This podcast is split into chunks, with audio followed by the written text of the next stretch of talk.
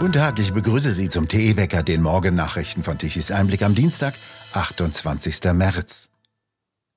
Die illegale Einreise nach Deutschland nimmt weiter zu. Im vergangenen Jahr wurden nach einem Bericht der Bild-Zeitung mit über 226.000 Anträgen EU-weit die meisten Asylanträge in Deutschland gestellt. In den ersten beiden Monaten dieses Jahres waren es allein bereits mehr als 54.000 und damit 85 Prozent mehr als im Vorjahreszeitraum. Wieder zu einer der wichtigsten Migrationsrouten ist die sogenannte Ostroute über Russland, Weißrussland und Polen geworden. Dort verzeichnete die Bundespolizei nach einem internen Lagebericht eine Steigerung im Vergleich zum Vorjahreszeitraum um 141 Prozent. Weitere Dokumente der Bundespolizei, die Bild ebenfalls vorliegen, zeigen, dass in Reisepapieren irregulärer Migranten vermehrt russische Einreisestempel zu sehen sind. Wie Bild aus Kreisen des Auswärtigen Amtes erfuhr, ist die Zahl der ankommenden Flüchtlinge über die Ostroute jedoch weiterhin niedriger als die über die Mittelmeerroute. Allein am vergangenen Samstag sind innerhalb von 24 Stunden mehr als 2000 Flüchtlinge und Migranten auf Lampedusa in Italien eingetroffen. Italienische Behörden registrierten seit Januar bereits über 21.000 Personen, die meist aus Tunesien und Libyen kommen. Im Vorjahreszeitraum waren es 6.000. Laut einem internen Migrationslagebericht der Bundespolizei erreicht die illegale Migration über Italien ein Plus von 255 Prozent im Vergleich zum Vorjahreszeitraum. Nach einem langwierigen Gerichtsverfahren sind jetzt vor dem Landgericht Köln alle Angriffe gegen einen Bericht von Tichys Einblick gescheitert. Und damit kann Tichys Einblick weiter über die seltsamen Verquickungen zwischen der CDU geführten Landesregierung und islamistischen Extremisten berichten. Aufgrund von TE-Recherchen stellte es sich heraus, dass Nordrhein-Westfalen Taifun Keltek von der SPD als Experten für die Rechtsextremismusprävention herangezogen hat. Bei ihm handelte es sich um den langjährigen Vorsitzenden des Landesintegrationsrates. Der sitzt außerdem im Rundfunkrat des Westdeutschen Rundfunkes. Roland Tichy, Taifun Keltek wollte nicht, dass TE darüber berichtet. Worum ging es denn dabei? Naja, wir hatten vor einem Jahr einen sehr äh, tiefschürfenden Bericht über einen Bericht des Innenministeriums von Nordrhein-Westfalen, das äh, sich mit rechtsextremistischen Tendenzen in der Polizei NRW befasst hat. Der übliche Kampf gegen Rechtsextremisten und dabei stellte sich heraus, zur großen Überraschung, dass einer der Ratgeber und einer derjenigen, der dann so Handreichungen geschrieben hat für die äh, nordrhein-westfälische Polizei, ein Verharmloser der grauen Wölfe ist. Die Grauen Wölfe sind die größte rechtsextremistische Organisation in Deutschland aus der Türkei gesteuert. Und das ist natürlich dann schon sehr fragwürdig, wenn jemand, der die rechtsextremistischen Grauen Wölfe der Türkei äh, naja, nicht vertritt, aber der als Marionette dieser Grauen Wölfe äh, gelten kann, im Innenministerium von NRW die Polizei mit beeinflusst. Das ist ein schlimmes Ding, auch wenn der betreffende Taifun Keltek Mitglied des Integrationsrates und des Rundfunksrates des WDR ist. Und da sieht man dann etwas, äh, was wir schon länger verfolgen und was uns über viele Artikel und übrigens auch über noch mehr Prozesse äh, verfolgt hat, dass die islamistischen Organisationen gezielt auf diese gesellschaftlichen Integrationsministerien, Integrationsräte, Beiräte, Polizeiräte, Rundfunkräte zugreifen, um so langsam das Land verändern und insbesondere NRW. Und was hat das Landgericht jetzt in seinem Urteil bestätigt? Nun haben wir darüber einen Artikel geschrieben, der wurde an zehn Punkten angegriffen, die alle sehr kompliziert sind. Also praktisch jeder zweite Satz im Artikel wurde da angegriffen und das Landgericht Köln hat jetzt entschieden, dass wir das vollumfänglich und ohne Einschränkungen weiter behaupten dürfen. Wir dürfen ihn zum Beispiel äh, behaupten, dass äh, dieser Taifun Keltek möglicherweise eine Marionette der Lobbyisten äh, der Grauen Wölfe sein kann.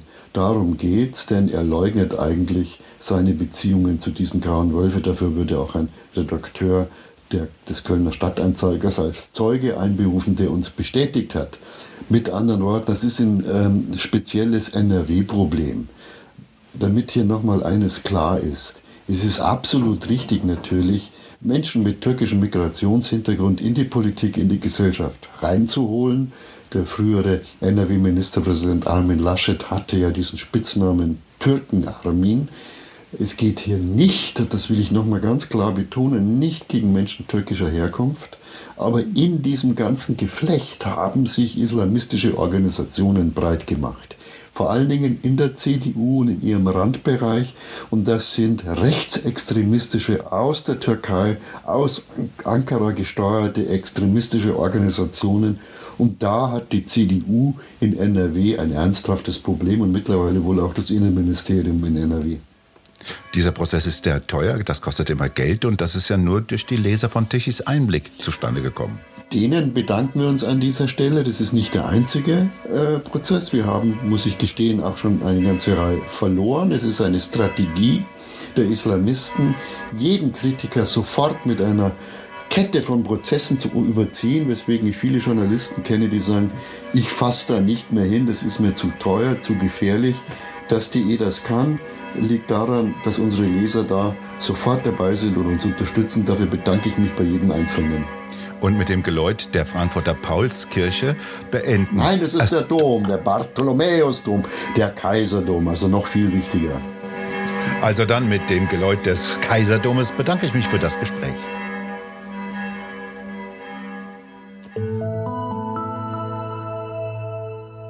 In Israel hat Ministerpräsident Netanyahu die umstrittene Justizreform vorerst auf Eis gelegt, wie am Montagabend mitgeteilt wurde. Seit Monaten gehen Hunderttausende von Israelis auf die Straßen und demonstrieren dagegen, dass Netanyahu den obersten Gerichtshof schwächen will. Godel Rosenberg, TE-Korrespondent in Tel Aviv. Wie kam es denn überhaupt zu dieser Lage in Israel und jetzt zu dem Rückzieher von Netanyahu? Ja, das ist eine längere Geschichte. Das geht ja jetzt schon seit drei Monaten. Äh, ich lebe jetzt 25 Jahre in Israel und auch die, die älter hier sind und hier länger leben, sagen, dass diese Situation unvorstellbar war und unvorstellbar ist, dass äh, dieses Land äh, in sich in diesen Niederungen befindet, wie es jetzt ähm, in diesen Tagen stattfindet. Wir haben jetzt die zwölfte Woche ähm, Streiks jeden Samstag und äh, jeden Donnerstag. Äh, wir haben seit gestern einen Generalstreik.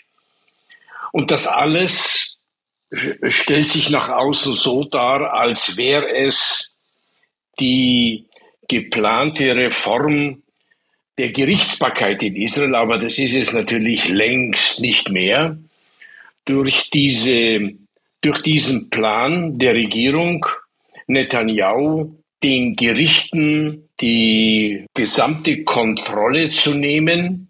Und die Gerichtsbarkeit ist ja in einer Demokratie eine der drei tragenden Säulen. Und deswegen wird dieser Versuch von der Bevölkerung als ein eklatanter Bruch mit den Grundsätzen der Demokratie gesehen, mit Recht. Was treibt denn Netanyahu zu solchen Schritten? Ja, es ist ja nicht nur Netanyahu alleine, sondern es sind seine Koalitionspartner. Da muss an erster Stelle genannt werden diese ja, Nationalreligiösen, die fast alle in Judäa und Samaria aufgewachsen sind. Das ist das, was im Westen die Westbank genannt wird. Und die haben natürlich eine völlig andere Vorstellung von einem Israel als das Israel, das wir kennen aus dem Großraum Tel Aviv, wo ja fast fünf Millionen Menschen leben, die nur in einer Demokratie sich ihr Leben vorstellen können. Und das wird jetzt von diesem Koalitionspartner untergraben. Die sagen, wir sind die echten Israelis und wir zeigen euch jetzt mal, wo es lang geht. Und das machen sie sehr dickköpfig und stur. Es ist ja noch nicht so lange her, dass die Regierung Netanyahu im Amt ist. Vor einem halben Jahr wurde gewählt. Dann dauerten die Koalitionsverhandlungen recht lange. Ist das ein Geburtsfehler dieser Koalition? Tja, Sie wissen, in einer Demokratie, der Wahltag ist Zahltag. Und was da rauskommt, das weiß man vorher nicht, weil in einer Demokratie kann ja jeder mit jedem koalieren. Und dass diese Koalition zusammen gekommen ist mit diesen Figuren. Ich nenne die beiden Namen Ben Gwir und Smotrich. Das sind zwei Figuren. Der eine ist Finanzminister heute, der andere ist Minister für die nationale Sicherheit, also steht über der Polizei. Und die beiden haben in ihrem Leben, in ihrem ganzen Leben haben die sich um Baugenehmigungen gekümmert und um Wasserleitungen und um Straßenbau. Und plötzlich sind sie führende Politiker in einem der reichsten Länder der Welt. Israel ist laut IMF, International Monetary Fund, pro Kopf Kaufkraft 58.000 US-Dollar. Das ist eines der reichsten Länder. Es ist ein Hightech-Land. Äh, es gibt keinen Computer und kein Telefon ohne eine israelische Erfindung. Und plötzlich kommen so zwei Figuren, die äh, ja, ich würde fast sagen, von Tuten und Blasen keine Ahnung haben und wollen dieses Land total revolutionieren, umstülpen. Und das ist der Grund, warum jetzt halb Israel auf der Straße ist, warum der Staatspräsident, warum die Wirtschaft, die Gerichtsbarkeit, die Universitäten, alles auf der Straße ist und sagt, Freunde von der Regierung, lieber Netanyahu, so nicht und schon gleich gar nicht mit uns. Was kann Netanyahu jetzt machen? Ja, er hat jetzt erstmal die Reform der Gerichtsbarkeit verschoben. Er wollte sie ja, diese Woche sollte sie ja äh, durchgeboxt werden im Parlament. Er hat jetzt eingesehen, dass das gegen die Bevölkerung nicht geht. Keine demokratische Regierung kann gegen die Wucht der Bevölkerung und die Macht der Bevölkerung ähm, regieren. Deswegen hat er das jetzt verschoben. Israel steht ja jetzt vor einem Monat mit Feiertagen, mit dem, Gedenk mit dem Gedenktag an die Shoah, mit dem äh, 75-jährigen eigentlich sollte es ein Fest werden, 25 Jahre Wiedergründung des Staates Israel. All das ist jetzt in den nächsten vier Wochen angesagt. Was sagt denn der Interimspräsident Lapid, der im vergangenen Jahr für ein paar Monate an der Macht war? Ja, also alle, äh, äh, sowohl Lapid als auch Bennett, all die Geheimdienstchefs, all die äh, Generäle, die das israelische Militär geführt haben in den letzten zehn Jahren, alle sagen, Netanyahu, hör auf. So geht das nicht. Die Reform mag ja berechtigt sein, die Reform der Gerichtsbarkeit.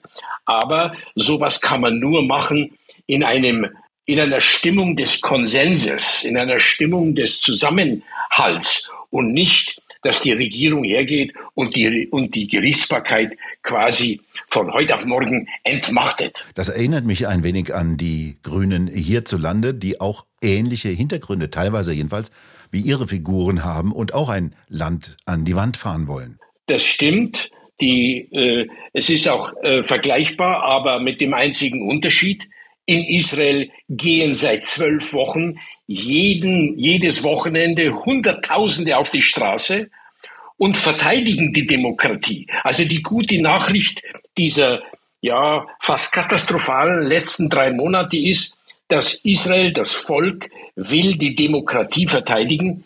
Und das fehlt mir in Deutschland, wenn ich sehe, wie Deutschland mit der Energie umgeht, wenn ich sehe, wie Deutschland mit der Migrationsfrage umgeht, da fehlt mir die Wucht des Volkes, die da auf die Straße geht, so wie ich sie in Israel erlebe. Gordel Rosenberg, vielen Dank für Ihren Bericht aus Tel Aviv. Herzlichen Dank. Es ist zu nass, die Bauern können kaum auf die Äcker fahren und mit den ersten Arbeiten auf den Feldern beginnen. Kartoffeln müssten gepflanzt werden, das Wintergetreide gedüngt und Zuckerrüben gesät werden. Doch in vielen Teilen Deutschlands sind die Böden zu nass und nicht befahrbar. So viel zum Thema Trockenheit. Dies ändert sich demnächst auch kaum. Heute sorgt zwar ein Hochdruckgebiet meist für freundliches Wetter. Von der Nordsee bis nach Sachsen und Ostbayern kann es noch zu leichten Schneeschauern kommen. Ansonsten ist es im Westen meist sonnig mit wolkigen Abschnitten und trocken. Die Temperaturen reichen von 5 Grad im Osten bis 10 Grad im Westen. Doch morgen wird es wieder wechselhaft mit ein paar Schauern. Und bis zum Wochenende bleibt es noch wechselhaft. Typisches Aprilwetter eben. Die Wettermodelle berechnen für die nächsten Wochen eher zu kaltes Wetter. Und nun zum TE Energiewende Wetterbericht. Gestern Mittag um 12 Uhr verbrauchte Deutschland eine elektrische Leistung von 73,6 Gigawatt. Davon erzeugten die konventionellen Kohle- und Kernkraftwerke 24 Gigawatt. Die 2,2 Millionen Photovoltaikanlagen nur 24 Gigawatt. Deren Leistung war dann um 19 Uhr auf Null zurückgefallen, nachdem die Sonne untergegangen war. Von den 30.000 Anlagen der Windindustrie kamen lediglich 23 Gigawatt. Wir bedanken uns fürs Zuhören. Schön wäre es, wenn Sie uns weiterempfehlen. Weitere aktuelle Nachrichten lesen Sie regelmäßig auf der Webseite tichiseinblick.de und wir hören uns morgen wieder, wenn Sie mögen.